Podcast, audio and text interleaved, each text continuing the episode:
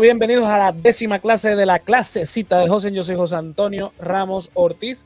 Por acá tenemos a Andrés Sanfeliu. Dímelo, Andrés, ¿qué está pasando? Es la que aquí estoy ready con mi vaso de agua y mi Diet Coke.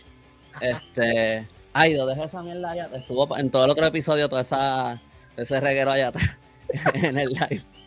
Ay, mi madre. Lo voy a Bueno. recoger en lo que, en lo que llega yo. Lo, Sí, dale. Bueno, aquí tenemos el próximo estudiante de la clasecita de hoy. El Yolo, dímelo, yo lo que está pasando. ¿Qué es lo que hay? Qué reguero más cabrón tiene Sí, no. Uy, no me pude concentrar viendo esos, esos pocos papeles ahí en esa mesa. es que tengo, me regalaron uno, un librero nuevo y un escritorio nuevo y tuve que mover cosas y como que Ah, todavía ok, no estoy ubicado. Este, ¿Qué que hay, Corillo? Bueno, estamos ready para la clasecita de hoy. Mercedes, Vamos a ver. no, no estamos en vivo, No esto es estamos grabado. en vivo, Mercedes. Mercedes comentó. No, No, no. pero es que comenta en todas las clasecitas eh, como si fueran vivo y después se encojona. Ay, pero no le, no le digan nada, que comente, eso es bueno. No, no, que comente, claro que que sí, comente, pero, pero, que no pregunta, comente como ¿esto en en vivo? porque, porque después está como que, ay, pero no me responden, como que la ignoramos y no. no. no, no estamos ignoramos. ignorando, es que estamos grabados. Estamos grabando hoy, 9 de enero del 2023, la clasecita de Ocean. Recuerden que esto, los estrenos anticipados son en Patreon, el tier Patreon. específicamente de 5 pesitos. Ah, Luego, obviamente- yo también tengo mi Coca-Cola cero y mi agua. Agua, Mira, maybe podemos hacer Patreons live Ay, también. Deberíamos. Eso, nada, lo hablamos después. Este, vamos en- entonces con la clasecita. Hoy vamos a estar hablando de un tema bien recurrente en, en Puerto Rico, que muchas veces se define mal. Vamos a hablar sobre lo que es una revolución. Eh, mira, una revolución es algo súper sencillo de definir, quiero decir, no de hacer.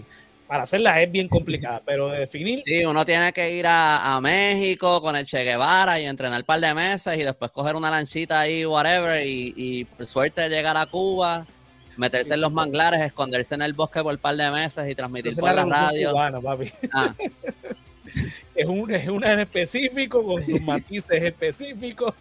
Pero nada, en términos generales, una revolución es un cambio estructural, social, económico, político del cielo a la tierra. O sea, literalmente rompes lo que está establecido para cambiarlo y poner algo nuevo en su lugar. Y les cortan la cabeza en la guillotina. Esa es la Revolución Francesa.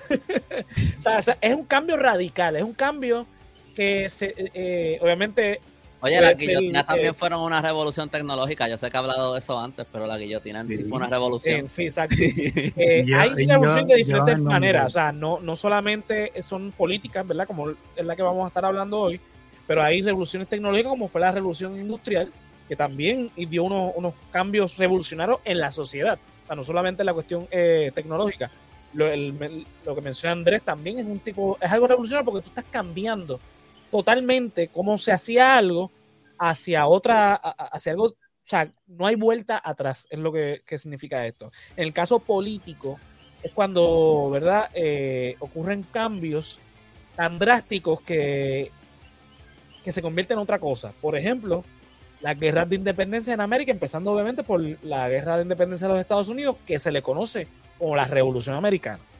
Porque literalmente esas 13 colonias británicas se unen para cambiar este, ¿verdad? el sistema colonial inglés de uno monárquico por una república. En primer lugar, era una confederación, pero eventualmente se convirtió en una federación. Pero lo que hace es cambiar totalmente este concepto de la de la corona. O sea, cambian Ah. su estatus político por completo. Exactamente, o sea, salen del sistema colonial, pero no solamente salen del sistema colonial, es que salen del sistema colonial para crear uno nuevo, ¿verdad? Que no se había visto, por lo menos en esta época moderna. Por ejemplo, eh, en el caso de México, cuando se independiza, pues literalmente lo que hacen es cambiar el- del monarca este español al monarca mexicano. Eso obviamente cambia rápidamente a- y construyen eventualmente una república federal. Pero a donde quiero ir es es un cambio que se da y de manera permanente. Digo eso porque, por ejemplo, hay grupos en Puerto Rico, específicamente los grupos independentistas, que insisten en llamarle a la insurrección nacionalista del 50 la revolución nacionalista del 50. La intención era una revolución, definitivamente, pero no se da. Cuando una, un intento de, revolución se queda en eso, un intento, se le llama insurrección, porque es lo primero que ocurre, una insurrección. La oposición le va a llamar una revuelta, este, revolteando, sí qué sé yo, pues de manera despectiva le llaman revuelta. Por eso es que los, PNP y los populares, en aquel primer eh, instante, le llaman a esta insurrección la revuelta del nacionalista. Pero no habían PNP en... Claro, los, estadistas, debo decir, en, en todo caso los republicanos. Eh, no lo digo eh, por corregirte a ti, estoy pensando en los comentarios de YouTube. No, sí, eh, tienes, toda la razón, es verdad. En 1950 el Partido Nuevo Progresista no existía. Así que no existían, existían populares. ¿Qué pasa? Volvemos también a otro ejemplo en Puerto Rico cuando pasó lo de la renuncia de Ricardo Rosello. Que hubo unas, protestas masivas y él terminó renunciando, obviamente. Porque lo le, pasamos la, la carta de cesanteo. Pero el punto es que, ah, este, una revolución en Puerto Rico pacífica. No, no hubo ninguna revolución porque no se cambió la institución. Simplemente se forzó al gobernante a que renunciara a petición del pueblo, pero no hubo una revolución porque una revolución hubiese implicado un cambio de régimen. En Puerto Rico no hubo un cambio de régimen. O sea, simplemente se... no, hubo, no hubo un cambio ni siquiera de partido político. No, porque se implementó la, eh, los mecanismos constitucionales donde entonces se elevó a, la gobernación la Wanda Vázquez, que en ese entonces era la secretaria de Justicia. Se podría argumentar, y no sé si esto está correcto, me corría si estoy mal, que, pero igual yo no creo que esto es algo que se puede decir ahora, se, diría a lo mejor en 15, 20 años, viendo a ver qué pasó después, pero a lo mejor se podría decir que hubo una revolución en pensamiento eh, socialmente. después de eso, pero yo no creo que yo no creo que ahora mismo podemos decir eso. Yo creo que todavía hay que esperar y hay que ver. Eh, tienes toda la razón, hay que ver pero definitivamente sí hubo, o sea, eso no pasa solo. Pero en términos de revolución política, eh, ese hecho aislado no puede ser que eso sea uno de los síntomas que eventualmente desemboque una revolución. No estoy diciendo que no, pero ese hecho aislado no implica una revolución. Una revolución eh, podría ser, por ejemplo, como lo hemos estado mencionando, la Revolución Francesa, que es una de las revoluciones más importantes y más conocidas en la historia moderna, porque como lo dijo Yolo, cogieron a los reyes y los decapitaron, pero no se quedó ahí. Es que derrocaron la monarquía, y la sacaron e instauraron una república. O sea, cambiaron por completo la forma en que se iba a gobernar en Francia. El sistema lo cambiaron. Porque hasta ese momento habían, eh, se habían producido revoluciones, pero para cambiar un rey por otro. Por lo tanto, es una revuelta eh, que es un, golpe de Estado, no necesariamente una revolución. Un golpe de Estado puede desembocar en una revolución, pero no necesariamente. Pero porque si lo que está es cambiando un rey por otro o un dictador por otro. En esta revolución el pueblo se cansó, el pueblo estaba en su peor momento en, la historia y dijo, no, nosotros ya sabemos que en otras partes del mundo se practica este otro sistema y no vamos a permitir que nos vuelvan a... De hecho, en el caso de la Revolución Francesa, no o las, repúblicas, aunque sí se tiene la idea de la República Romana, la realidad es que Estados Unidos y Francia son los primeros en crear esto de la República. Esta bueno, ya estaba, ya estaba Estados Unidos cuando, claro, cuando la ocurre la Revolución Francesa. claro, Estados Unidos no quiso ayudar y, la, y les decían, ah, pero los franceses nos ayudaron y fue Jefferson que dijo, no, no, no, pero nos ayudó la monarquía y, y de qué lado estamos nosotros. Exacto porque empieza Estados Unidos, como bien dice Andrés, Estados Unidos logra su independencia en 1783 y la Revolución Francesa se da en 1789. Obviamente, en términos históricos, pues una detrás de la otra. Este, Son bien cercanas. Son los que empiezan entonces, eh, porque obviamente después viene la emancipación de, Hispanoamérica, y entonces desemboca también en, otras repúblicas en toda América. también es cerquita de eso. Sí. De hecho, la revolución de Haití es mucho más significativa porque no solamente implicó la independencia, sino también la liberación. Bueno, realmente la revolución haitiana tiene que ver con la liberación de los esclavos que desembocó en una república independiente. O sea, eh, eh, por esa, estas, tres, estas tres revoluciones que son una detrás de la otra son bien importantes en la historia eh, de la humanidad, no solamente de América, de la humanidad, en el caso de Francia, obviamente, de, Europa, porque cambian radicalmente. O sea, en el caso de ti, pasa de ser este un sistema esclavista a, liberar de cantazo a todos los esclavos de, esta colonia. Ahora, una, un país libre y soberano.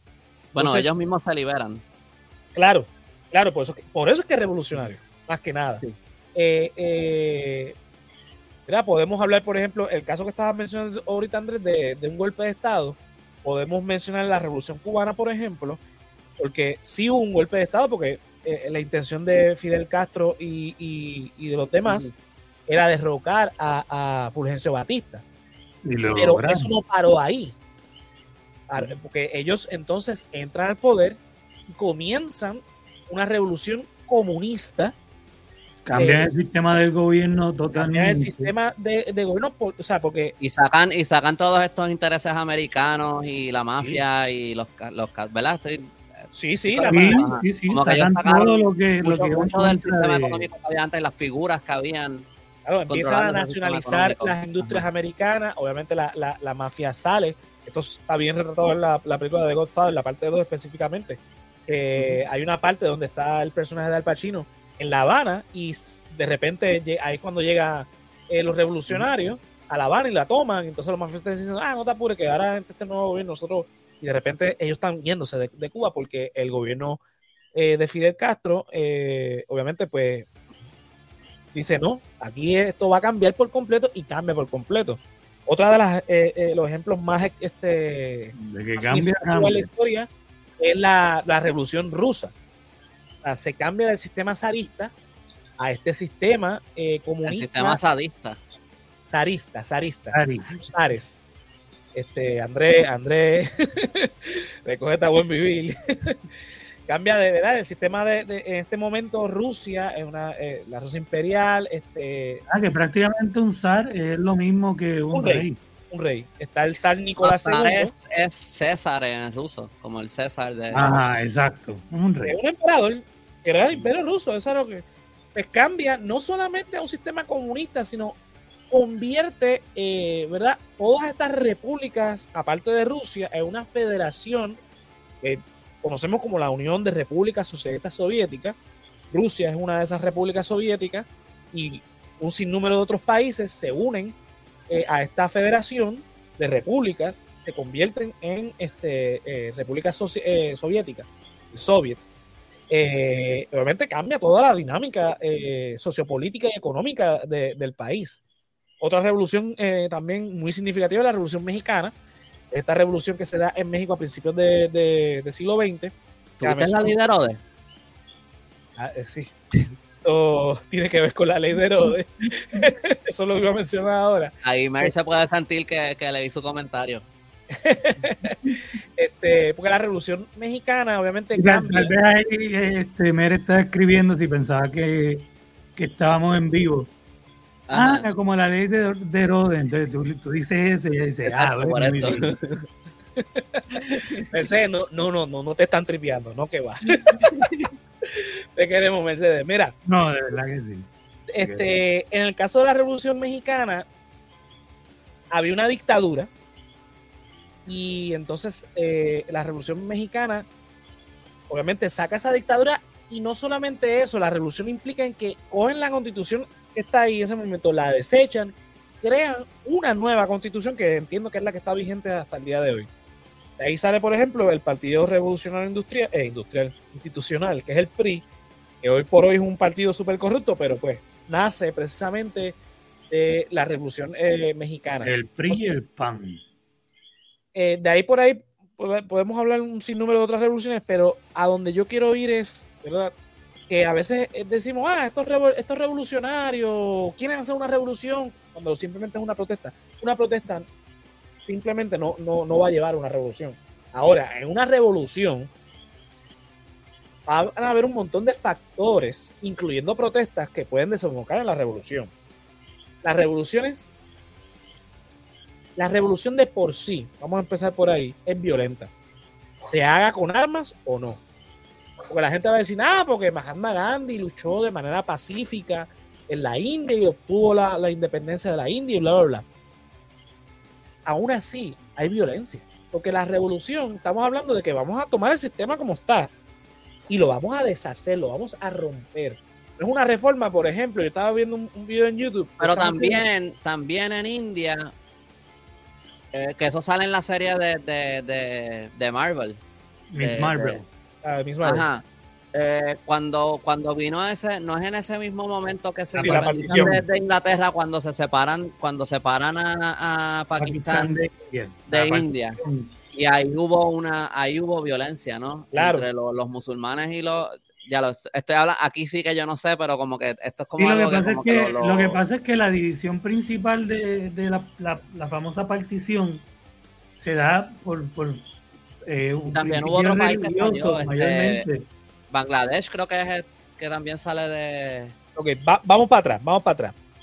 India. Lo que hoy conocemos hubo una, una, violencia que se desató después. Eh, claro, eh, pero eh, para, llegar a esa violencia, vamos a empezar desde el principio. Lo que hoy conocemos como India es. No sabía lo de Bangladesh, no, no me queda claro, pero este. Porque en India hay lo que llaman Bengali. Este, creo que eso es de Bangladesh. No sé si fue en ese momento. Déjame chequear eso ya antes. Sigue hablando, voy lo que conocemos hoy como India era lo que, eh, o sea, comprendía Pakistán también. También, o sea, la India es una es un país milenario este, que existe desde antes que los ingleses este, existieran. Inglaterra invade la India y, la este, ¿verdad? coloniza la India en este tiempo del imperialismo del siglo XIX y toda esta cosa. Cuando se empieza esta lucha, esto usted lo puede ver bien en la película de Gandhi, entre, otros, ¿verdad? Pero el mejor ejemplo es este, ¿verdad? Eh, que todo el mundo conoce esta, película. Se ve cuando entonces cuando se logra, ¿verdad? Luego de esta lucha constante que logró y desembocó en la independencia de la India, Inglaterra le dice a Gandhi, bueno, la única condición que yo te tengo a ti es que entonces tenemos que separar a, a Pakistán por cuestión de etnia. Y el lado musulmán va a ser aparte, va a ser otro país. Y eso lo tomaron mal. Eso desembocó en mucha violencia porque obviamente estás partiendo a la mitad un país, estás poniendo una frontera donde antes no la había, por razones eh, este, de etnia, por razones también religiosas, que no era lo que quería la India. O sea, Inglaterra le jugó ahí bien, bien feo eh, a los independentistas, se las hizo mal, para eso mismo, para provocar esa violencia pero ahí, ahí hubo también mano de los líderes eh, religiosos. Este, sí, bueno, es que yo, creo que cuando yo, creo que cuando estás hablando ahí de tantas personas y eso, yo creo que a lo mejor, obviamente hablando desde ahora, como que aquí sin saber mucho, no sé si era el pensamiento de la población general, pero sí a lo mejor no sorprende que hayan líderes que tomen eso para aprovecharse y, y los dos lados, porque creo que también hubo mucha persecución musulmana en India. Sí, porque había muchos líderes religiosos musulmanes que aprovecharon esto para decir, o sea, meter mano con, con Inglaterra y decirle, nosotros necesitamos un espacio libre de acoso. Y entonces, pues se separan y de muchas familias donde había un miembro que era musulmán, ese miembro durante la partición se monta en un tren y se va. Y ya no vuelve a saber de su familia por muchos años. Y, eh, tal vez nunca, muchos de ellos nunca vuelven a saber. Entonces, por, por la condición étnica de la India versus la de Berlín, todo el mundo estuvo encima de Berlín cuando pasó lo de Berlín. Pero a nadie le importó la, la cuestión con, la partición, este, porque pues, estábamos hablando de, gente de. Es que en, India, en India hay como 180 idiomas distintos que se hablan, una cosa así. hay muchas divisiones. Eh, los países europeos, por lo general, tienden a ser mucho más homogéneos étnicamente. Lo, iba, de, lo de Bangladesh. Lo de Bangladesh eh, se separó de Pakistán después, no fue no fue, de, la no, fue, no fue de India, o sea, era parte de India, me imagino, cuando todo estaba junto, pero la separación vino después y fue de Pakistán que se separó. volviendo al tema, cuando la gente te argumenta de que, ah, no, que lo de India fue pacífico, la lucha por la independencia, pero el hecho de, de, lograr la independencia, o sea, cambiar el régimen colonial inglés a, llevarlo hacia lo que es hoy día, que es la República de la India, eh, obviamente eso es un cambio violento. Cambio violento porque tú estás rompiendo todas las instituciones como tú las conocías hacia algo nuevo, hacia algo distinto, algo, algo que es totalmente, y eso es violento en sí. este, obviamente la, emancipación de Latinoamérica, eh, las, ex colonias este, españolas para, para sufrimiento de los seguidores de, Andrés, este, sí, son, eran colonias, eh, mis amores. Este, pues, obviamente rompen con la corona, luego de 300 eh, años de, régimen de, ¿verdad? de España, y, obviamente hay unos cambios sociales que, se dan todas un, sinnúmero de problemas que todavía al día de hoy persisten en, en, eh, como consecuencia de esa independencia. Sea, todos esos cambios de constituciones, de régimen, de dictadores, de caudillos, eso vino después de la independencia y causa directa de la independencia y todavía sufrimos hoy eh, algunas consecuencias de, eso. O sea, que son cambios eh, que se dan, no, son cambios cosméticos, me explico. Por ejemplo, el ejemplo que está, dando ahorita de lo de, la, de esta muchacha en YouTube, donde ella toma un papel, te dice, bueno, este papel tiene estas características, si lo arrugo, pues no pierde las, las mismas características, más allá de que ahora está un poquito más arrugado pero podría plancharlo y, queda otra vez plano. Eh, si lo rompo, pasa lo mismo porque podría enmendarlo, lo podría empalchar, que sería una reforma, y así sigue hasta que entonces transforma el papel, lo rompe a pedacitos, lo pinta y entonces lo vuelve a armar de una, de una forma totalmente diferente. Eso es una revolución. Tú tomas, eh, en el caso político, ¿verdad? Ese mismo país que va a seguir siendo ese país pero lo transformas en niveles socioeconómicos y políticos que ya no es lo mismo. Se convierte, siendo lo mismo, se convierte en otra cosa. Por ejemplo, el, ejemplo, el mejor ejemplo es Francia. Siglos de una monarquía establecida, donde se heredaba por cuestión de sangre, y esto era por, el deseo divino, y se hacían todas estas estos actos protocolares y bla, bla, bla, donde el poder residía en el, en el monarca y el pueblo así lo aceptaba, comienzan unas condiciones eh, en Francia que el pueblo ya no está tolerando y se levantan en armas no solo para cambiar al rey, es para cambiar todo el sistema por completo. Van a haber ahora elecciones, va a haber representantes del pueblo, va a haber representantes de la burguesía, este, se crean la cuestión de los partidos políticos, eh, no va a haber sucesión eh, eh, real, la cuestión de la monarquía se va para el carajo. Y esa misma Francia, que sigue hablando francés, que su mayoría es católica, que sigue teniendo la misma gastronomía, todo lo cultural quedó, pero quedó totalmente trastocado en la cuestión política. Ahora, la cuestión del poder cambia, no es una cuestión divina, no es una cuestión de herencia, no es una cuestión de la monarquía, ahora es todo un sistema nuevo. Eso es una revolución. Cuando tú tomas algo que ya existe y lo desapareces para poner algo nuevo. Es, por ejemplo, también lo mismo con la cuestión de la revolución industrial.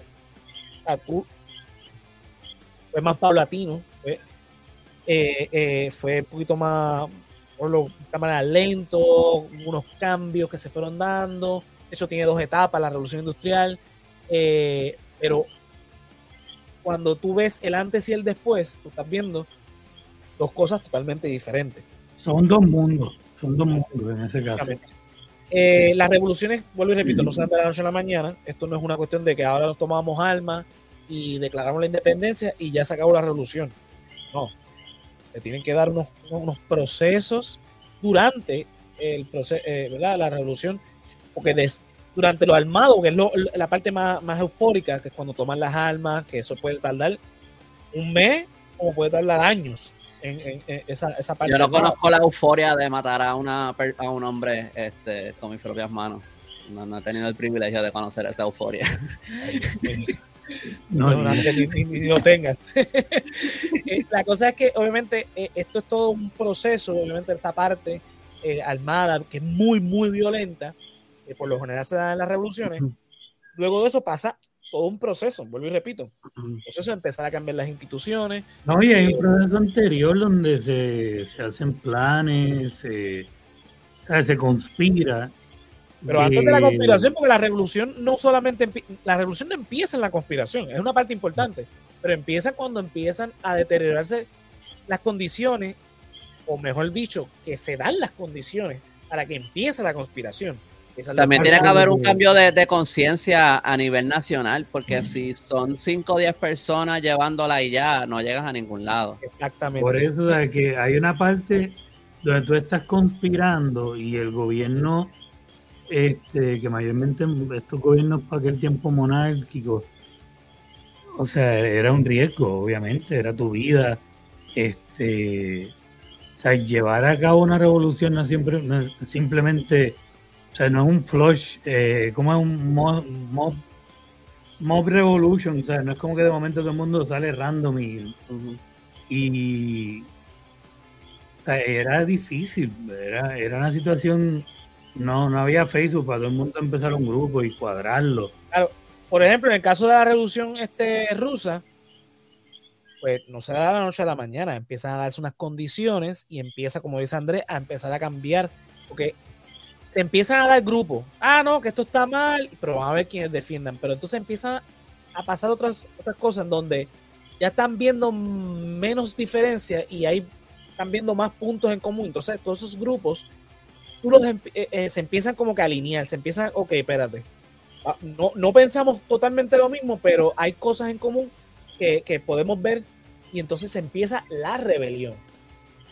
Esa rebelión comienza a organizarse hasta que entonces se da, esto puede tardar años, se da entonces la revolución, en el sentido de que se toman las armas, se cambia el sistema, pero volvemos, en la revolución rusa, esa, ese primer intento no es que se, derrocaron a los zares, pero después empieza a haber una guerra entre los bolcheviques y, el ejército blanco.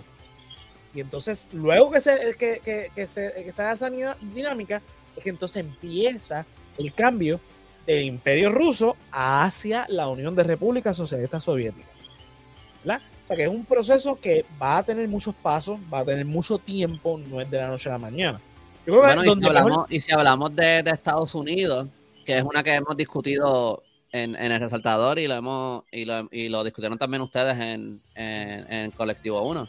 Sí, este, estaban e, eso empezó solamente pidiendo una reforma y estando ya en meses o no sé si ya llevaban un año de batalla, es que de repente empiezan a pensar en, en independencia y si recuerdo bien hubo un cambio en la conciencia de la gente mucho, ah, como que antes de que, de que estuviera Washington y ellos pensando en independencia. Claro. Porque fue, fue un proceso eh, durante esa eh, rebelión que se estaba llevando a cabo cuando dicen, oye, vamos a, vamos a ser independientes. Hay un proceso que se lleva a cabo. Esa, es la eh, rebelión. Cuando entonces ahí esa, se está dando la rebelión y entonces todo el mundo dice, era tu momento.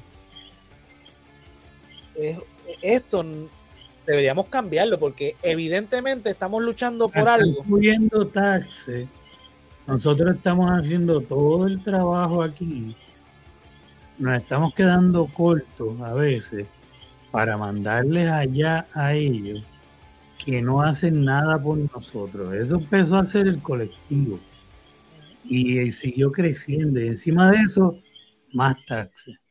Y encima de eso, más este, les pedían más este, materia prima y tenían que producir más que, sin poder.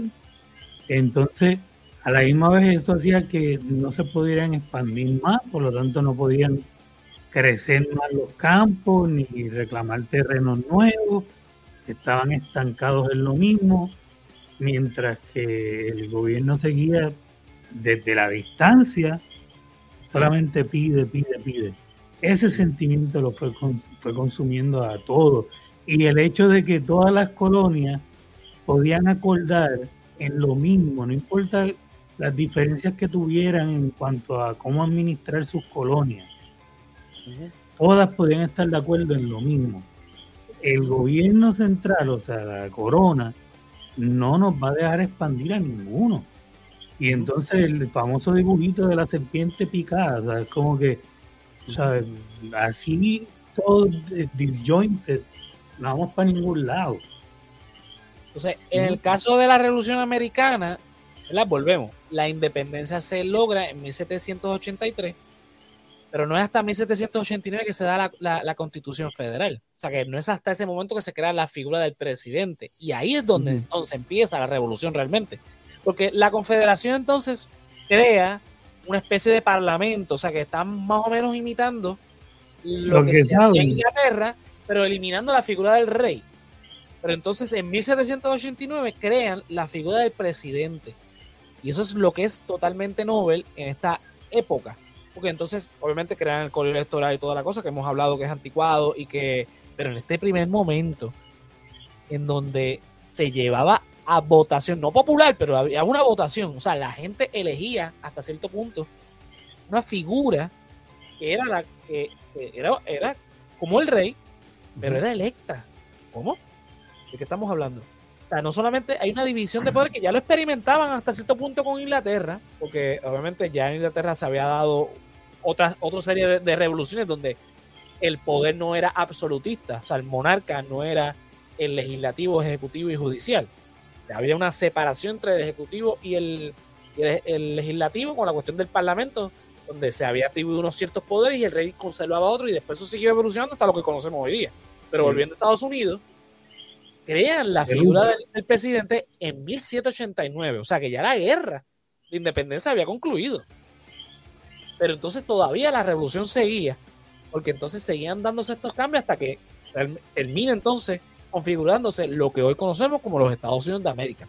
Es lo mismo que pasa con las emancipaciones de, de, América Latina, que empiezan en 1810 y hasta los veintitantos es que muchas de ellas logran su independencia, pero después de eso pasan otros procesos, eh, ¿verdad? Con las constituciones, algunos quedaron, ¿verdad? En el caso de México y de Brasil, que en primera instancia se convirtieron en monarquía. Luego, eventualmente en repúblicas, algunas pues siguieron otros cambios porque hubo muchos, muchas guerras. En Latinoamérica todos los países de Latinoamérica han tenido como 5, 6, 7, 8 constituciones. Todas, todas ellas.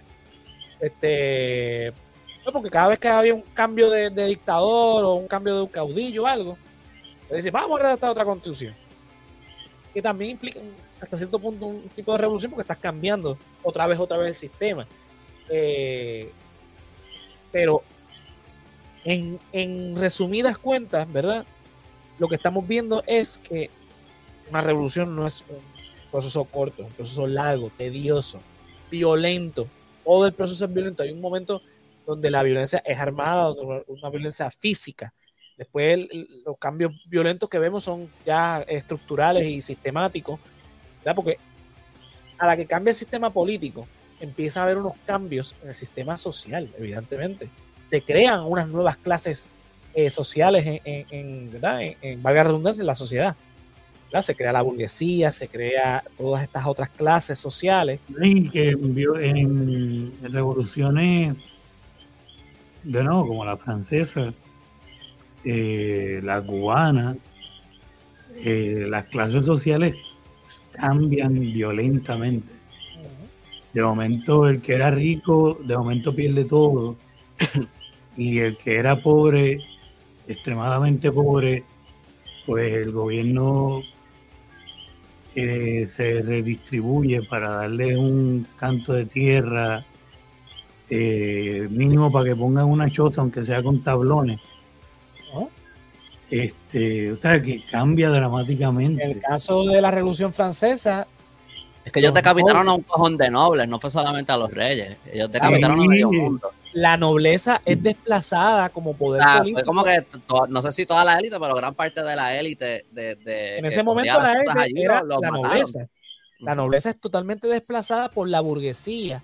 Ahora la burguesía se, que, que eran básicamente... Pero me, me, imagino que habían como que este comerciantes ricos. Esa es la burguesía.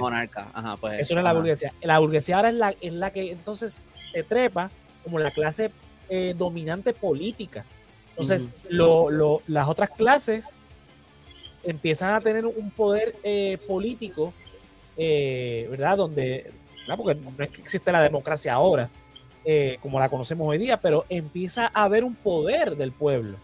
En el caso de la revolución cubana, que es una revolución comunista, específicamente marxista, pero si no me equivoco, en, Cuba el comunismo viene un poquito, como que en el momento de la revolución como tal, no necesariamente están tanto pensando en comunismo. O sea, yo sé que habían algunos de ellos que eran comunistas, pero el comunismo viene después de la... Viene después, por eso como, como expliqué ahorita, lo primero es un golpe de Estado.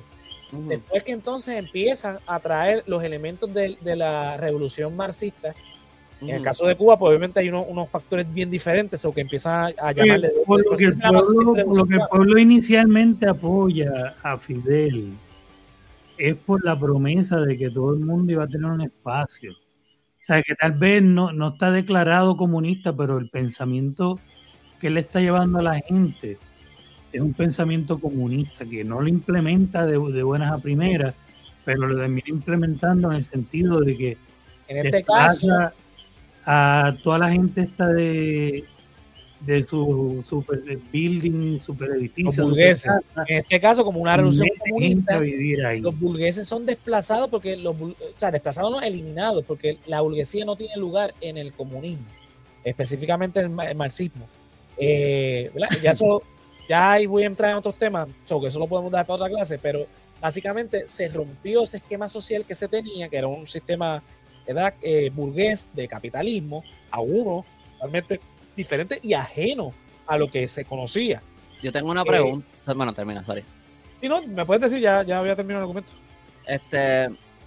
Era, es que lo, lo empecé a decir ahorita, pero como que nos desviamos y como que se me. Ok. Eh, cuando estamos hablando, que esto era lo que estaba diciendo ahorita, un golpe de Estado. Ajá que puede ser porque yo sé que pasa a veces, no, no puedo pensar en un ejemplo concreto ahora de, de, un lugar donde pasa así, pero como que, donde es como que hay un general que coge al ejército y va y derrocan al dictador que hay en el país y ellos se establecen como el nuevo dictador. Pinochet. ¿Verdad? Y...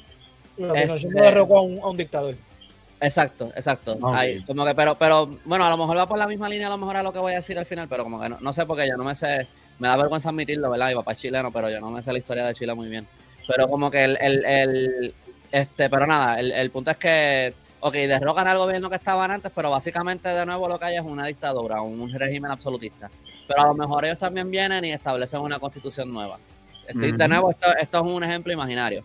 Pero esto ah, fue simplemente el, el general y, eh, y, el ejército vinieron y tumbaron el gobierno y se establecieron ellos, pusieron una constitución nueva eso se consideraría como una revolución cuando en verdad no hay un cambio sistémico y el pueblo no tuvo nada que ver, o para que sea una revolución, en verdad estamos hablando de, que hay un cambio eh, social en términos también de la mentalidad de la gente, la conciencia de la gente, donde ellos entonces están asumiendo algún tipo de poder. o cualquier cambio drástico en, la administración del país se considera una revolución. Si hay un dictador, si hay un dictador, viene este general, porque no, porque en vela, porque lo, pasó mucho en Latinoamérica, en vela de proteger la constitución, nosotros, el ejército, estábamos este, llamados a proteger la constitución, vamos a sacar a este dictador y lo sacan y instauran a este otro dictador. Y puede ser que cambien la constitución, porque ese, ese nuevo dictador dice, vamos a cambiar la constitución porque pues para que me favorezca a mí, que lo hicieron. creo que Pinochet estableció una constitución nueva. Sí. Aunque hagan eso, no están cambiando el hecho de que reemplazar un dictador por otro. Están cambiando la constitución, pero esa constitución la están cambiando para favorecer al dictador muchas veces. Y eso no es una revolución porque primero no viene del pueblo. Eso es un elemento muy importante. Exacto, o sea, la revolución tiene que venir con el pueblo. Claro, porque es un cambio completamente a las estructuras de poder. Muchas veces estos dictadores eran generales del ejército, por ejemplo, Trujillo, aquí en República Dominicana, era el generalísimo, creo que era Franco el que se Yo no sabía que toda alta está en República Dominicana. Ni yo. Aquí de Caribe. Diablo. Pues Trujillo, Franco, este, el mismo eh, el de Cuba que mencioné, este, este Batista, Pinochet, todos eran militares y se auto eh, este, se daban este Oye, yo no conozco a nadie que se llame Fulgencio. Es un nombre bien cayuco, un nombre que sí, te pone influencia, coño. El de, el de México este que, no quería ni coger el alma y cada vez lo llamaban de nuevo, este. No sé. Sí, ahora mismo se me olvidó el nombre, uno de los más famosos de los revolucionarios de México. Pancho Villa. Por, por, este, Díaz o este. Zapata. puede ser Zapata. Zapata es uno de los revolucionarios de la revolución este mexicana, uno de los líderes. Eh, era granjero y después terminó siendo un cabrón de verdad, era de los, de los que mandaba y iba. Cuando me acuerde les digo un día de esto. Ah, bien. hace tiempo no escucho podcast de biografía. La cosa es que lo que dice Andrés, ¿verdad? Eh, la, duda es muy razonable porque muchas, muchas de estas de esta, de esta golpes de Estado se han atribuido como revoluciones y no lo son, no necesariamente lo son. Tiene que haber un cambio totalmente en el régimen. O sea, no solamente que es que venga un dictador diferente y cambie la constitución, que la va a hacer a favor de ese dictador, es que vengan todos unos cambios sociales, económicos, políticos, estructurales, generalmente trastoca las clases sociales, cambia las dinámicas de poder, cambia este, quienes tienen el poder. Eso es una revolución. Tiene que venir como que de la mano con el, con el, aparte de que ellos estén envueltos con el deseo mayoritario del pueblo, porque obviamente siempre van a haber los que no estén de acuerdo con, con, el cambio que está pasando. pero pero tiene, tiene que ser por lo menos inicialmente eh, eh, favorecido por el pueblo, acogido por el pueblo y llevado por el pueblo. Aunque a lo mejor después, eh, lo que tú sabes, en, en 5, 10, 20 años, la cosa toma otro rumbo con lo que ellos no estén felices, porque eso siempre puede pasar en... Exactamente Puede pasar hasta con un, con un gobernador, un presidente con una hija, que puede parecer que es bueno al principio y después termina siendo un cabrón. Otro ejemplo en Puerto Rico que la gente dice, no, que es revolucionario, fue la visión de Muñoz Marín y todos los cambios que hizo.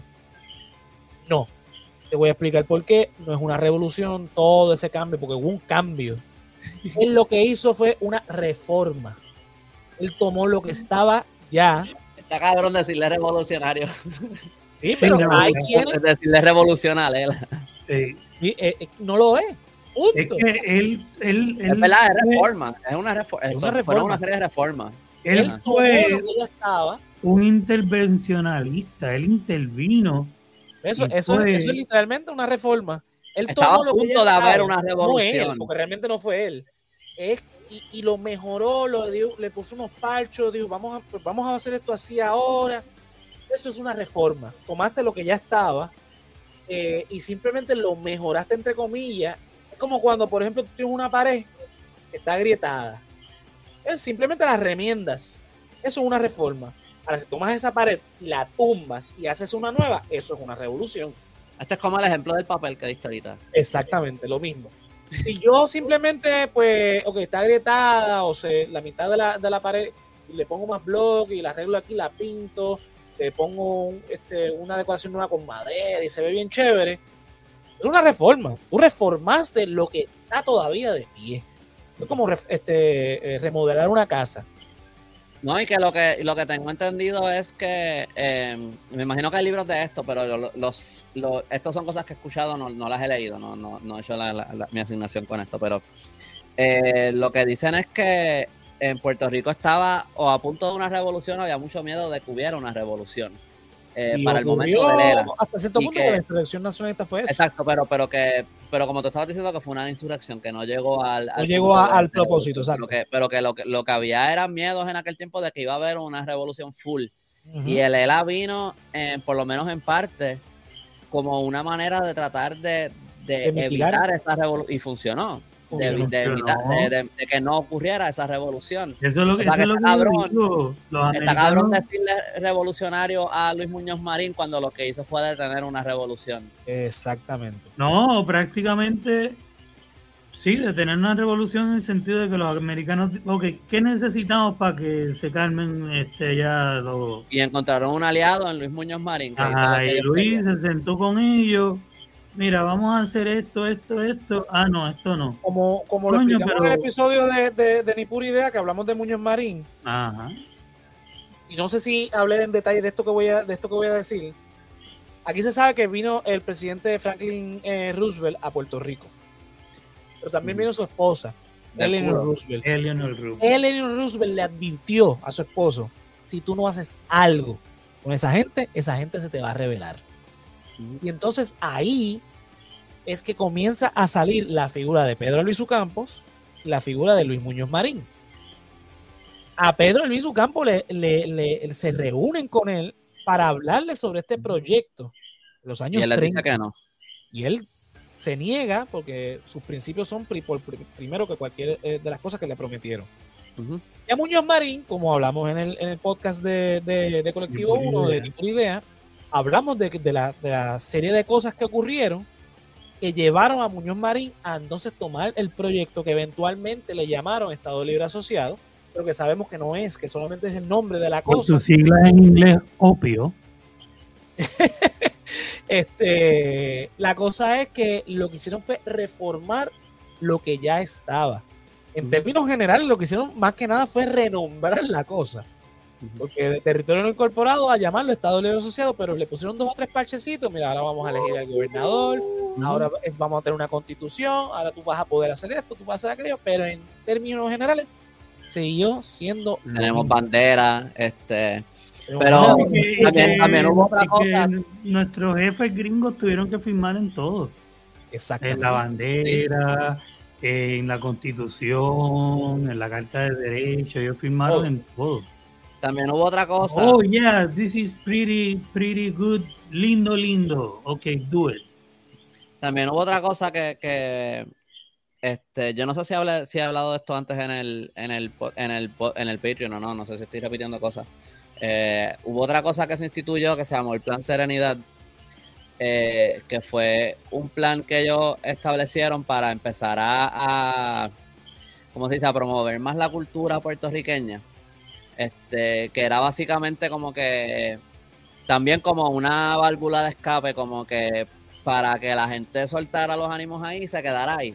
Como antes era como más represivo el régimen, ¿verdad? Y la ley de la mordaz y todas esas cosas, y no puso la bandera puertorriqueña y nada de eso, pues de repente era como que no, no, celebra tu puertorriqueñidad, todo lo que tú quieras.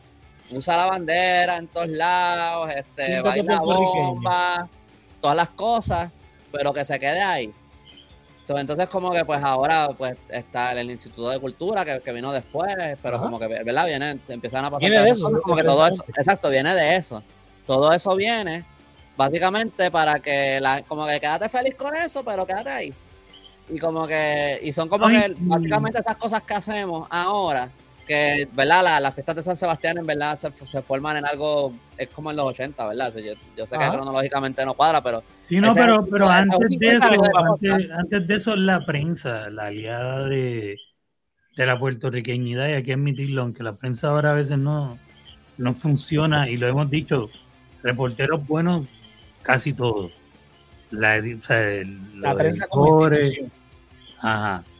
Pero en aquellos momentos la prensa se convierte en un aliado de la puertorriqueñidad y entonces pelea mucho contra el gobierno eh, y exponen cada vez que la censura la bandera, la censura, cada vez que arrestan a alguien por, ese tipo de crímenes, pues la prensa está encima de eso y muchas veces esa presión hacía que liberaran a las personas. Este, y eso es lo que mantiene como ese espíritu eh, vivo entre los puertorriqueños de pelear por no puñetas. Mientras, mientras más vea que sigan jodiendo con nosotros por lo de la bandera, más vamos a seguir sacando la bandera. Mientras más sigan jodiendo porque tocamos nuestra música, más vamos a seguir. O sea, que yo creo que eso influenció mucho. Yo que vengo de verdad de los medios, recordando mis clasecitas de historia, creo que ahí los medios pues, fueron aliados. Sí, pero a lo que voy es que eh, estas fueron cosas que se el, el tipo que instituyó, que, manejó eso del plan Serenidad, se me olvidó el nombre ahora, este, creo que era, ¿cómo era su apellido? No sé si era Dávila de apellido, no, ay, no me acuerdo ahora, mejor no debería ni decirlo porque no me acuerdo el apellido. Él fue el que como que lo, lo, manejó y todo, este, esto fue algo real que se hizo y como que ya ahora mismo básicamente en lo que se ha convertido es que hacemos lo que, lo que el, la metrópoli nos, nos dio permiso de hacer y como que con eso, es casi como que, pues, pues chilling, podemos eh, luchar, todo lo, o sea, este, podemos luchar todo lo que sea por el derecho de la bandera, que si la bandera es el azul clarito, el azul oscuro, o lo que sea, podemos discutir todo eso, todo lo que queramos hasta el final, pero eso no tiene ningún impacto en el sistema. Y lo que hicieron fue que se, se instituyeron unos sistemas en sitio, básicamente para prevenir que se hiciera una revolución. ¿Y qué es lo que ha pasado en la conciencia del pueblo, más allá de esto que estoy hablando? Es que la, la gente lo que se cree es que como que aquí en verdad la gente nunca nunca ha tenido ningún espíritu de lucha ni nada, porque mira, uno, unos loquitos por aquí que hicieron el grito de Lares y no llegó a nada y no pasó más nada, eso es lo que se cree. Pero no se, no se habla de esos sistemas que se pusieron en sitio, especialmente después de la revolución, de la, de la insurrección del 50, que de esa ni se habla. este, ahora se habla más. Antes no se hablaba. Sí, hace 10 años yo no sabía que eso había existido. Exacto. Eh, como que se, instituyeron muchos sistemas para prevenir que la gente hiciera eso. Y por un lado, mira, es bueno porque, o sea, es bueno que ahora tenemos, se nos permite hacer cosas que antes no, por lo que antes te podían arrestar, carpetear, matar, lo que sea, pero como que, pero, eh, en verdad, a la favor de ellos. Pero está cabrón que, que, lo, que, que, necesitamos que necesitamos que nos den permiso para poder hacerlo. y, y también estaba pensando, como que estaba pensando esto en estos días, ¿Sabes algo que yo, yo he escrito mucho de, de las encomiendas de, de, los, de los, los taínos, ese tipo de cosas? Las leyes de Burgos. Las leyes de Burgos básicamente son como que una legislación. Ok, la, gente habla como que ah, fueron unas protecciones para los indígenas, qué sé yo, todo, pero en verdad es una legislación para decir, mira, eh, oblígalos a trabajar y, sigue estas reglas. Es como que la legislación, la estructura. Como lo que pasó en Estados Unidos prácticamente. Pero no, pero a lo, a lo que voy es que el, el todo eso que vino de Lela para acá es básicamente como esta estructura legal para, para una colonia, ¿entiendes? Como que no es, ok, no, hay, ciertos privilegios, ciertos permisos que nos dan, pero en verdad lo que están es como que, eh, ¿cómo lo digo? No es que antes podían tener la colonia, ¿verdad? Porque la tenían, pero es como que legalizar la colonia, ¿entiendes? Como que este, que antes estaba la ley Jones y todo eso, yo sé que está... Para legitimizar moralmente la colonia. Exacto, exacto. Poder explicar ante el mundo cómo tienen una colonia, pero no tienen una colonia. No, y para, y para nosotros también. Porque vino esto. Cuando, cuando en Puerto Rico eh, se da esto del Estado Libre Asociado y esta mierda, la gente no ve fuera de Puerto Rico el contexto a nivel mundial estaba criticando a todos los países, la ONU estaba en un proceso, si es que se llamaba ya la ONU, estaba en un proceso de descolonizar al mundo. Y Estados Unidos estaba bajo la mirilla porque queriendo ser Big Daddy, eh, tenían colonia. Uy, ¿cómo van a tener colonia? Y ahí es que Estados Unidos dice, ¿cómo carajo yo le quito el sello de colonia a Puerto Rico? Y eso tiene más poblada. Ajá.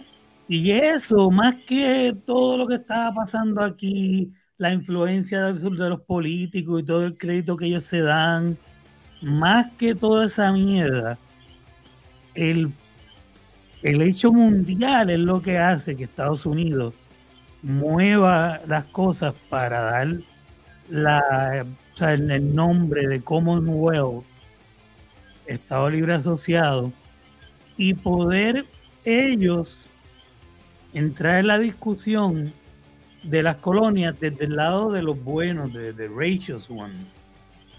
Eso tiene que ver más con que Puerto Rico haya recibido esas libertades que todos los políticos que haciendo mierdas aquí. Bueno, yo, creo que ese fue uno de los factores, este, definitivamente, pero también, lo, pero lo que iba a decir es que también no es solo legitimar, legitimarlo legitimarlo, lo dije bien, al mundo. También fue a nosotros, porque por ha tomado 70 años para que, o sea, obviamente siempre hay gente que ha dicho que Puerto, que Puerto Rico es una colonia. No es que nadie se dio cuenta hasta ahora, pero ahora es que se está convirtiendo algo en los últimos maybe cuatro o cinco años, algo así, es que de repente se ha convertido en algo que la gente. Yo creo que hasta los años, hasta que, hasta Pedro Rosselló, todavía los PNP no decían que Puerto Rico era una colonia la primera vez que yo escuché a los PNP decir que Puerto Rico era una colonia fue en el último para, la campaña que hicieron para el último plebiscito, que decían que la colonia mata. A que único, yo, yo, yo, yo abiertamente decirlo es a Rivera Chat, siendo honesto. Ok. okay. Rivera Chat. Yo, yo, te puedo decir que eh, ah, y la, y la Pedro no sé yo y la estadista que vive en Washington eh, en ay no sé no me acuerdo ahora era una era una este, organización internacional eh, sobre el tema de Puerto Rico como colonia. O sea, Pedro Rosselló ya, ya desde ese entonces se está hablando, los, los PNP están hablando de la colonia. Los populares ya es otra cosa. La, la, PNP viejita que pelea mucho, que vive creo que en Washington. Este, Miriam Ramírez. Ajá, ella también felizmente sí. dice que es una este, Ah, pero ahora sí, ahora, ahora, ahora yo no sé, se me hace difícil pensar en alguien que yo conozca que no diga que Puerto Rico es una colonia. Me vi los populares. Los populares. Pero, ahí ese es el punto. Pero Lo que sí es nuevo es escuchar a populares diciendo que Puerto Rico es una colonia. Y el primer popular que yo recuerde que dice, que ha dicho que Puerto Rico, o que dijo, porque ya está muerto, que Puerto Rico era una colonia, era Churumba, el alcalde de Ponce. Y después de Churumba, este también difunto, William este, Miranda Marín de, de Cagua. ¿Qué? ¿Que lo mandan a matar si lo admiten? Parece que sí, porque después de eso murieron los dos. Este, y después de eso, entonces es que empieza a surgir este, esta ala del Partido Popular, que son los soberanistas, Carmen Yulín, Neva Sadovilar, Luis Vega Ramos, etcétera, eh, que empiezan a decir, no, Puerto Rico es una colonia, en efecto. Eh, pero entonces eso desvirtuó que se, se, ¿verdad? Hubo una parte que salió y se convirtió en el movimiento Unión Soberanista y luego en Vista Ciudadana, porque los populares eh, se, niegan a decir que Puerto Rico es una colonia. Pero volviendo a la revolución, ya estamos en la hora. En resumidas cuentas, una revolución es un proceso largo, no es un proceso de la noche a la mañana, no es un proceso que da en días, semanas ni meses, se puede tardar años, es en sí violento, la primera etapa es muy violenta, este, y el resultado... Pero, pero, sí creo que yo entiendo lo que tú dices cuando dices que una revolución siempre es violenta aunque sea pacífica. Pero en verdad, para mí, como que yo pienso que sí, como que hay una diferencia que vale la pena como que distinguir esas cosas porque yo, yo creo que si se, si se comunica así ya como que una revolución siempre es violenta, yo creo que puede dar la impresión que si estamos hablando de algún tipo de revolución o cambio radical en un sistema, se tienen que tomar armas y matar personas para lograrlo. Y yo creo que eso también entonces, para ciertas personas, pues entonces ellos van a decir, pues no me cambies nada porque yo no quiero eso en mi país. Y como que, y creo que vale la pena como que, pues, tú sabes, hacer esa distinción. hay, maneras, hay maneras de traer un cambio sin matar personas, sin explotar edificios. claro algo. Cuando hablamos de violencia, hablamos de resultado. Por ejemplo, si nosotros como estrategia decidimos protestar paralizando la economía del país. Eso es violento. Eso es violencia. No, le dimos, un tiro, no le dimos un tiro a nadie. Nadie salió a... Ni siquiera nadie se encontró con nadie. Todo el mundo se quedó en su casa. Esa es la cosa que, que, yo no... Es violencia. No, yo, entiendo lo que estás diciendo. O sea, yo, yo, entiendo eso. Yo entiendo por qué lo dices y todo. No, no. Pero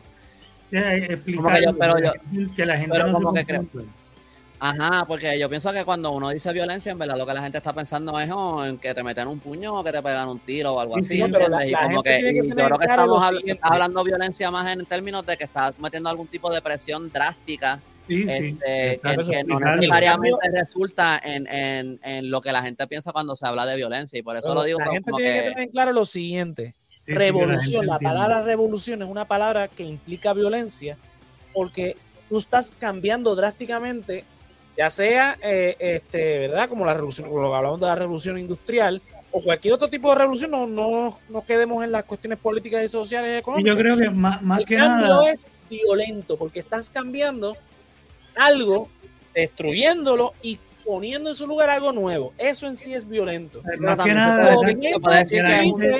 se puede decir que es un cambio drástico o que es un cambio radical. Que la gente sepa que no, eso es violento en sí. Ah, más allá de, lo que, de cómo se llegó a ello, es violencia. Eh, podemos usarle sinónimo drástico, algo que es totalmente adverso a lo que hay. Es que yo, es que yo creo que como que, yo creo que en, verdad cuando, como que si estamos hablando aquí, vamos a pensar en, en Puerto Rico, en que queremos que las cosas sean mejores si hay que hacer cambios drásticos en Puerto Rico y lo que y lo que se una, una persona que lo que escucha superficialmente, porque no, no lo estoy diciendo por ti, José Antonio, pero es que son cosas que escucho mucho por ahí. Y alguien que solamente escucha superficialmente lo que se está hablando y lo que dicen es que, se lleva violencia.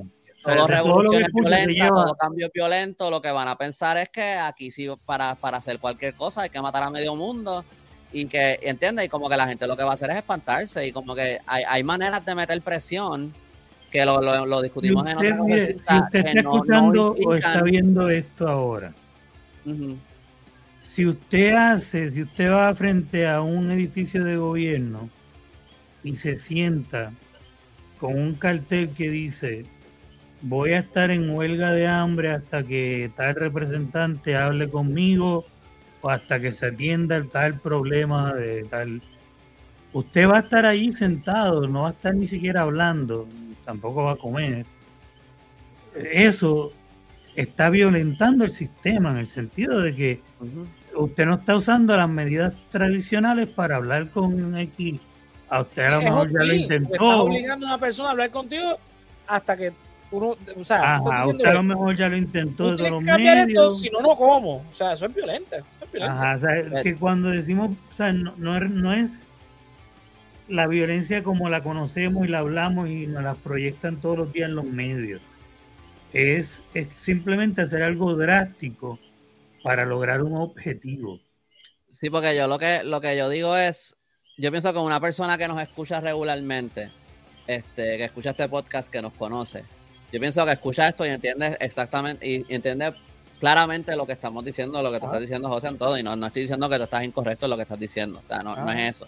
No, yo entiendo pero, yo, lo que yo quiero decir es porque yo siento que hay veces que hay discursos sobre estos temas, o sea, como la gente se expresa por ahí, que lo que hacen es espantar a la gente en vez de, de, de, de, como que llamarlos a que se unan, Hay un problema donde se queda en simplemente no, ah, es que esto tiene que ser violento y, entonces la gente, obviamente, lo Entiende violencia por, y, es mucho más, es mucho más complicado. Esto no volvemos a lo mismo.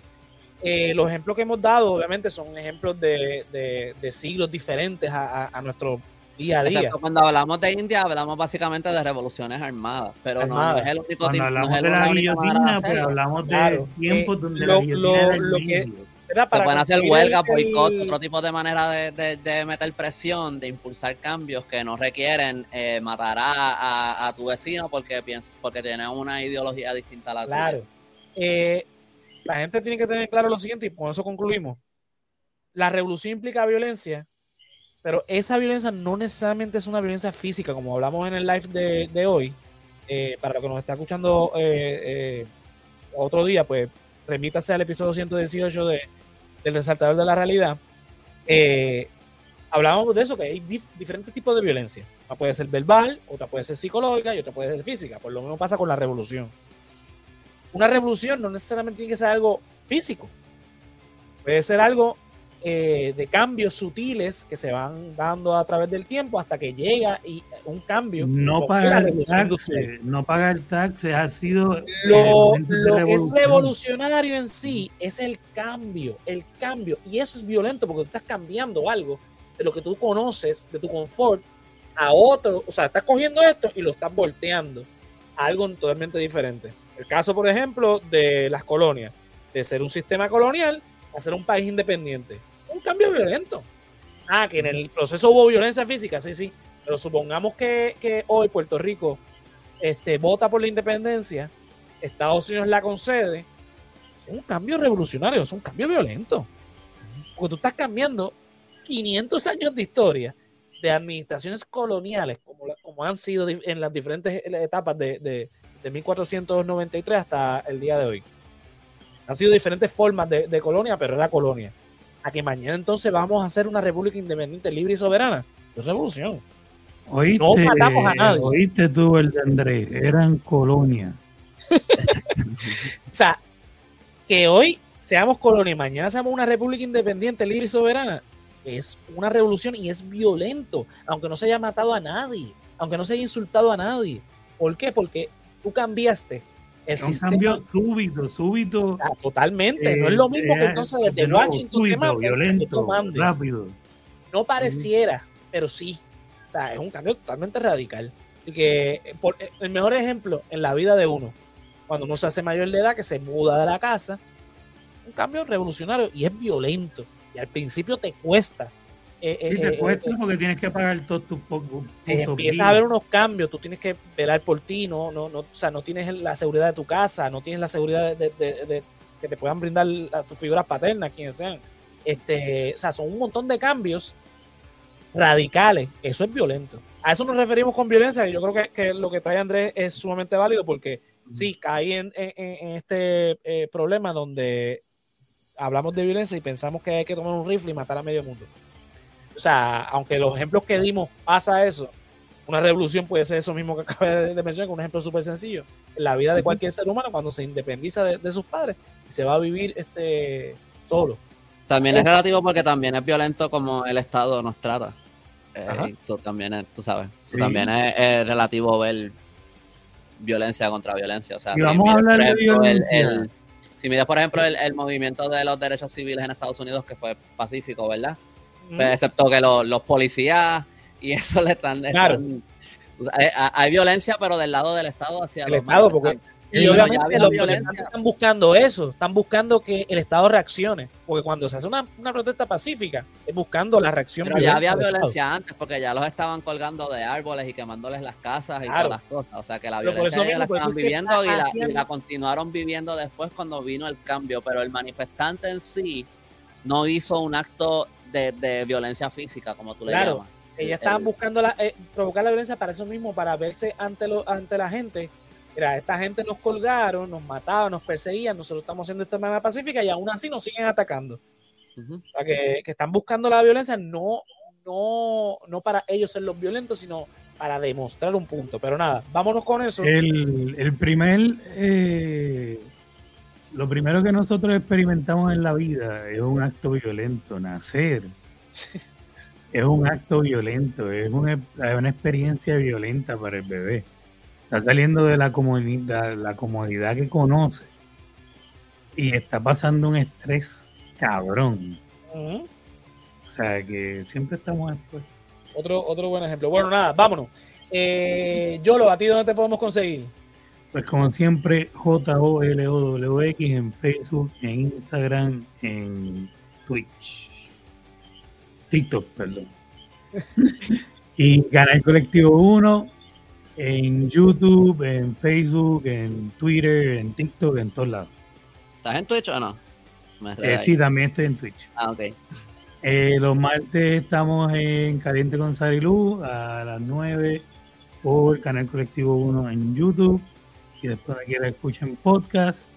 Los miércoles estamos ahora, cambiamos a miércoles, Expediente Mortal, a las 9 en Canal Colectivo 1, donde quiera escuchen podcast y ni por idea los viernes 9 en Canal Colectivo 1 y donde quiera escuchen podcast. Dímelo, Andrés.